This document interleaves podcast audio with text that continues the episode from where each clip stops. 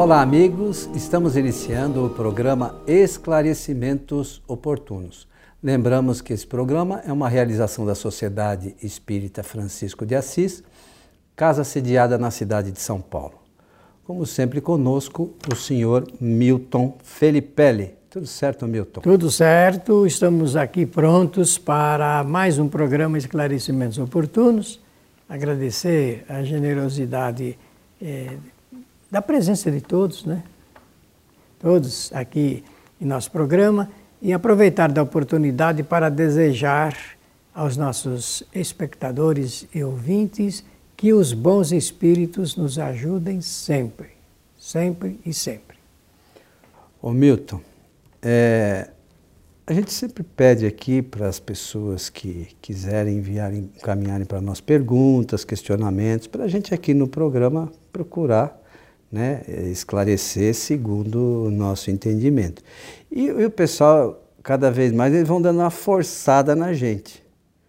O pessoal quer saber mesmo o que a gente pensa, então eles dão aquela torcidinha assim, parece que enfia a faca assim e torce, né? Algumas parecem provocações. É, mas enfim, vamos lá. Essa hoje aqui é complicada, hein? Então vamos lá. Diz a pergunta: Gostaria de saber a opinião de vocês.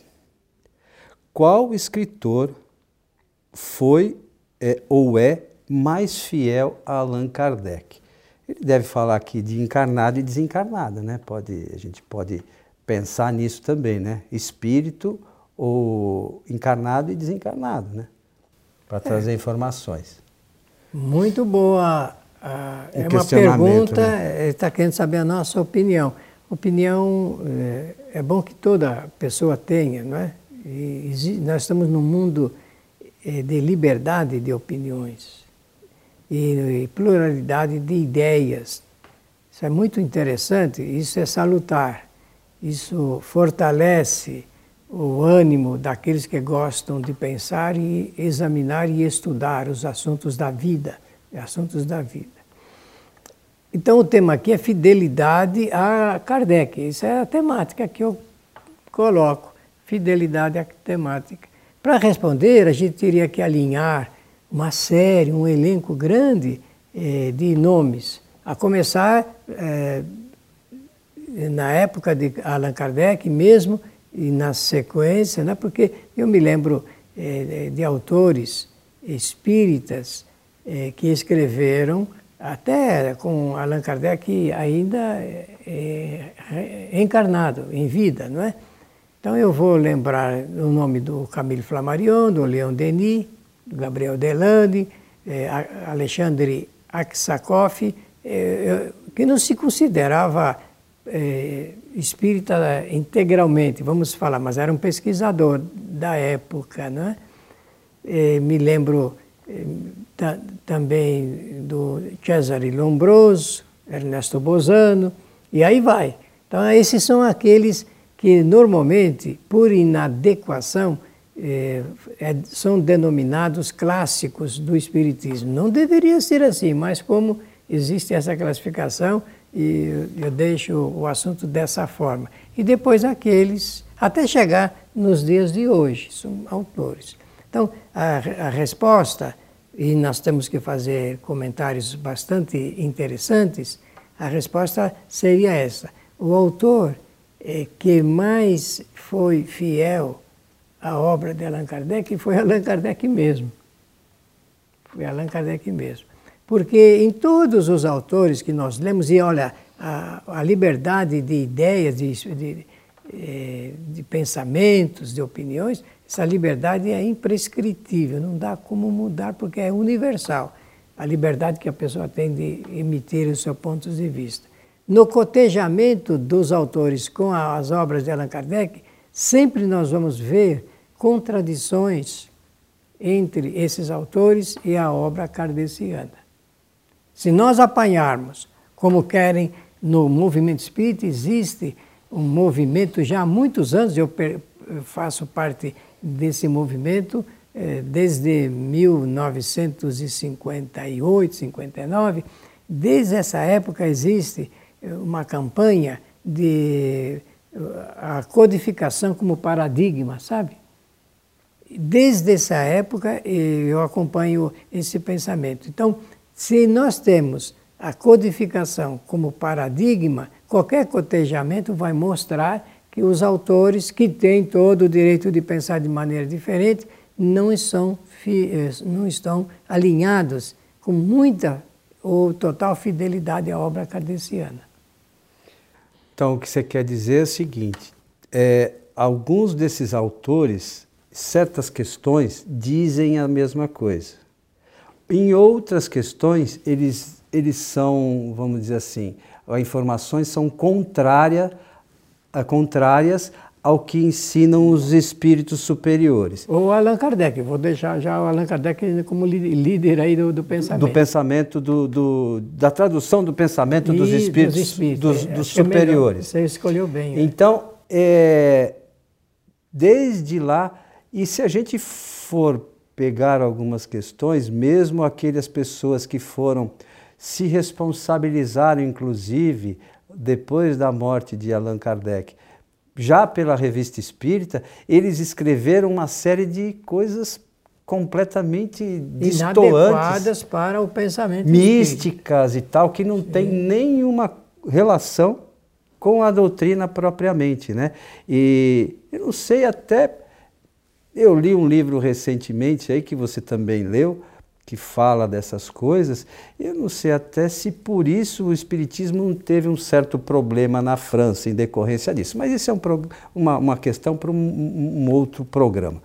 Mas o fato é que, na realidade, é, os mais diversos autores falam coisas coincidentes com o que os espíritos superiores ensinaram e outras que não têm nenhuma relação algumas mesmo é, contrárias e na, na, no movimento espírita, a gente vê pessoas que adotam essas coisas contrárias, como sendo verdadeiras. Aí entra no campo da, da prática, né? Adota uma prática em cima dessas teorias e que não são genuinamente espíritas. Isso é complicado, né, Milton? Bom, e, aí... e, é difundido, muitas dessas coisas são difundidas e, e grande maioria tem Olha, isso como verdade. Isso é por inadequação de conceitos, né? inadequação de conceitos. Eu só peço licença a você para fazer uma pequena uh, corrigenda. É, hum. É, é, uma coisa muito mínima, como você vai perceber. Você começou a sua palavra dizendo assim, é, vários ou alguns autores. Não, eu não diria assim, não, eu diria todos a todos, você acha? Todos. todos. Por quê? Porque eh, a emissão de opiniões, conforme nós estamos aqui configurando, a, a emissão de opiniões, ela eh, está dentro de um campo de liberdade de pensamento. E as pessoas pensam, então elas têm eh, todo o direito de expressarem seu pensamento, ou através da escrita e tal. Nós estamos falando de autores aqui, então estamos falando de escritores de quem publicou obras. É, todos os escritores, todos os escritores têm sempre ou alguma ou várias, é, vários é, textos que não correspondem de maneira fiel aos textos da codificação. A gente acho que teria que entender é, isso de uma certa forma, que os textos da codificação trazidos, traduzidos aí, ou, ou que chegaram a nós por intermédio de Kardec, a origem deles são espíritos superiores. E lá, quem estudou um pouquinho a doutrina espírita, lá a partir da pergunta 100, na escala espírita, a gente sabe o que são esses espíritos superiores. Então, é, e coordenados pelo chamado espírito de verdade. Então, esses espíritos, que são espíritos de uma ordem mais elevada, jamais iriam trazer informações que não fossem verdadeiras. É, e Kardec fez questão de fazer essa designação. Ele só, só incluiu na obra da codificação o que ele considerou emissão de espíritos superiores, conhecimento das ciências, extensão da bondade e assim. E tomou cuidado lá no, no Evangelho segundo o Espiritismo de nos indicar o método que ele fez, que foi o controle universal, universal do ensinamento dos Espíritos. Né? Então, é, às vezes a gente fala, ah, mas o trouxe uma certa informação, como a gente falou aqui no, no, no, num dos nossos programas anteriores, do espírito danado.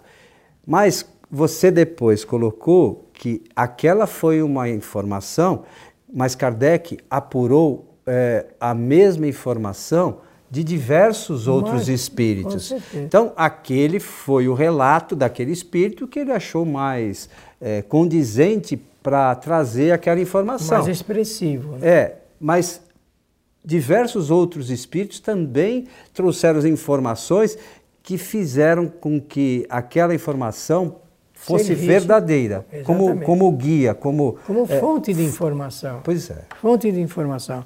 Porque, meus amigos, nós estamos falando de uma doutrina. Então, perguntar onde está essa doutrina? Essa doutrina, ela está é, é, escrita ou inscrita, como quiserem, na, nas cinco obras fundamentais do seu corpo doutrinário, que são os livros que nós conhecemos: o livro dos Espíritos, o livro dos Médios, o Evangelho segundo o Espiritismo, o Céu e o Inferno, e o livro A Gênese, que foi a última obra publicada por Allan Kardec. Esses cinco livros contêm ah, o corpo doutrinário do Espiritismo. Allan Kardec aproveitou dos 12 volumes da Revista Espírita para, na linha paralela, ah, ah, preencher em relação a, aos exemplos aquilo que os espíritos falaram nas reuniões da Sociedade Parisiense de Estudos Espíritas. Então ele vai pelo processo universal dessa seleção que o Coelho salientou, ele vai apurando essas informações e aproveitando para dar esses modelos para ilustrar é, o mundo espírita, digamos, do ponto de vista da literatura, o que nós precisamos saber. Essa é a realidade, essa é a realidade. Então a pergunta é qual o escritor que foi mais fiel ou é mais fiel a Allan Kardec. Todos, sem nenhuma exceção, todos têm um ou dois ou três pontos que contradizem as informações desses espíritos superiores ou que, se não contradizem, não estão de acordo, eh, literalmente, com o pensamento eh, da doutrina espírita. E isso que a gente coloca é, é muito importante para a gente raciocinar. É, essa coisa do controle universal, o que, que Kardec fez? Kardec pegou informações de diversos espíritos. Ou perguntou a... para diversos espíritos sobre isso, isso, isso, sobre diversas questões. E aí ele tirou. Dividiu é, esse encaminhamento para diversos médiums em pontos diferentes. Que não se conheciam. Que não tinham relação. Uh, um com pessoal, um com o outro. E, é, e esse é o, é o, ponto fundamental.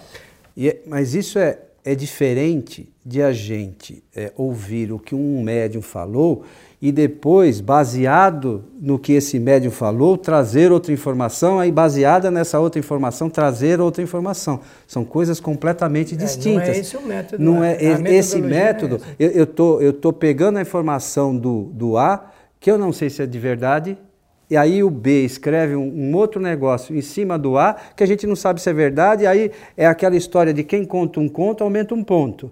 E aí, hoje, a gente escuta certas coisas da doutrina que não são descabidas.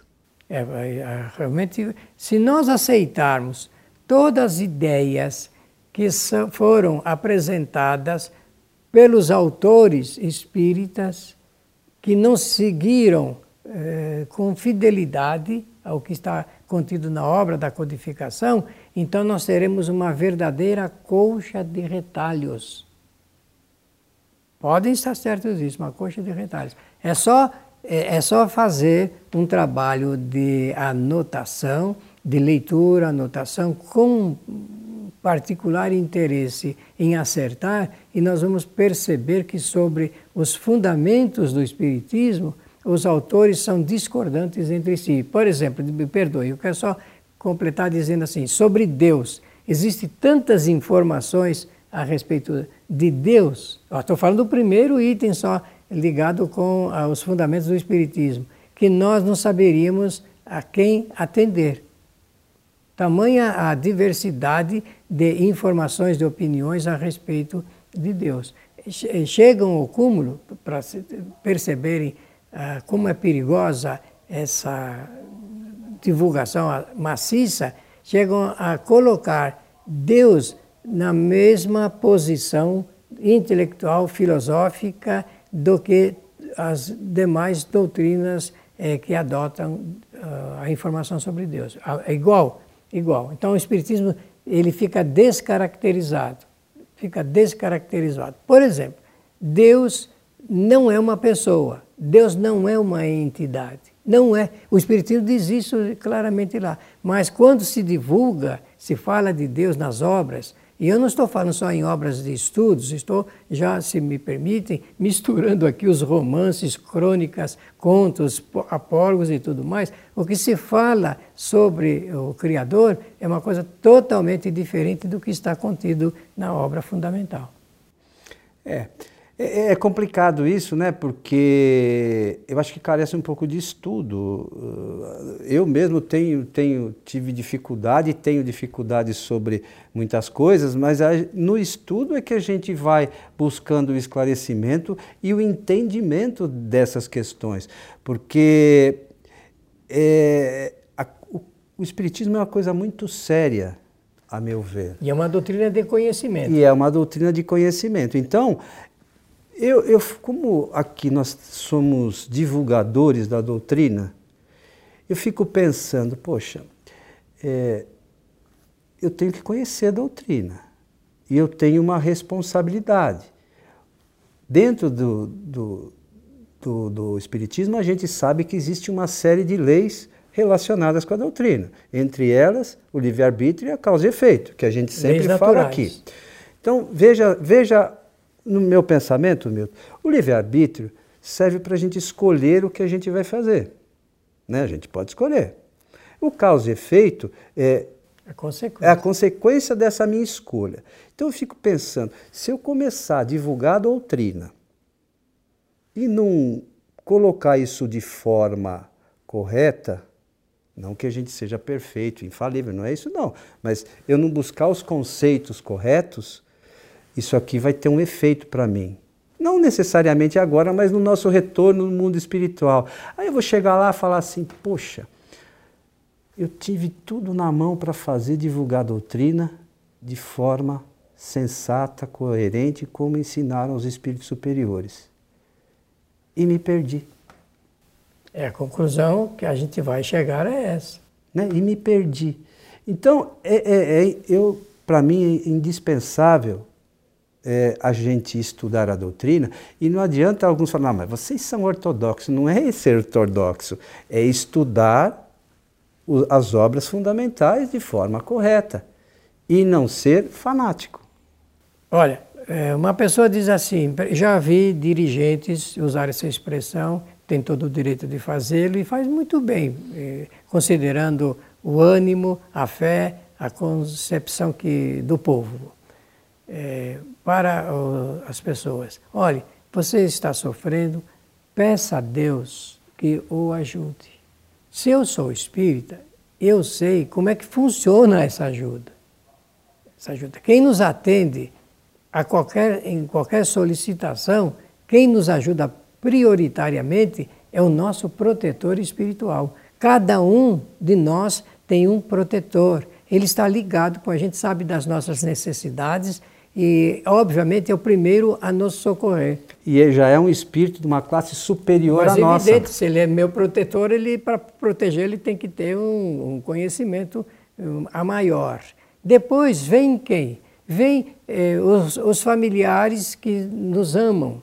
Então eles nos protegem, procuram nos auxiliar, procuram nos socorrer nas horas de aflição. Depois vem espíritos amigos com os quais nós convivemos não na, só na presente encarnação, mas em outras encarnações. Então, vocês estão entendendo? Então, não é Deus que vai sair de algum lugar e vai se preocupar em nos ajudar, assim, particularmente, porque essa ideia, ela está, ela se dilui no, no campo eh, do conhecimento mais específico de como funcionam as ajudas espirituais.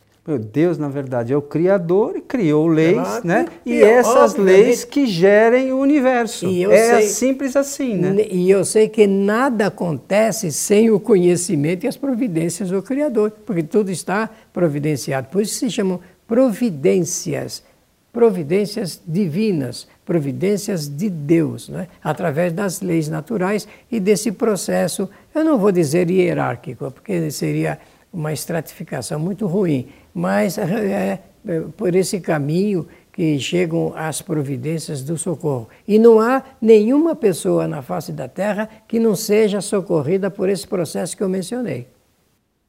Mas o importante, todos recebem, todos têm o seu espírito protetor, chame com o nome que quiser chamar. Mas é indispensável não, a gente. No Espiritismo é, é espírito protetor. É espírito protetor. Tá. Mas, independente disso, a gente precisa fazer a nossa parte. Sim, eh, eh, mas nós estamos... A gente vai ser atendido, né? segundo as nossas necessidades. E a nossa necessidade não é necessariamente aquilo que a gente quer. A nossa necessidade é aquilo que nós, como espíritos, precisamos para a nossa evolução. Exatamente. E a gente, a gente, infelizmente, não entende muito isso. A Bom, gente quer um milagre, na verdade. Mas tudo isso veio aqui à tona quase que eu falo a baila, antigamente era, usava essa expressão, por conta desse assunto ligado com a fidelidade. Porque nós podemos até usar da expressão, mas temos que saber como é que funciona a mecânica do atendimento, do atendimento, do socorro espiritual, que é o que todas as pessoas desejam. Eu contato com centenas, quase que falo, milhares de pessoas e eles aguardam realmente providências para os seus males, para o seu sofrimento e tudo mais. É, lamentavelmente, por conta dessa. Também tem a ver com a, a informação trazida por alguns autores. Lamentavelmente, o, os frequentadores de casa espírita nem conhecem a visão espírita sobre Deus. É, esse é o, o assunto que eu sou. É, é, é, uma, é, é uma questão básica, indispensável, primordial e a maioria dos frequentadores de casa espírita, inclusive médios, não sabe a, a visão espírita sobre Deus, lamentavelmente. E Mas, muda tudo, hein? Muda tudo. Então, a nossa sugestão sempre é que a gente estude as obras fundamentais. É isso. É simples assim, não tem muita dificuldade. É só estudar as obras fundamentais, até para ver o, se o que a gente está falando aqui é verdade ou é mentira. Ué, quem está nos assistindo, né, Milton? Tem que. Bom, esses caras estão falando esse negócio, é verdade ou é mentira? Tem que buscar nas obras é. fundamentais é, as informações para saber. Assim como de todo mundo que ouve falar. Né?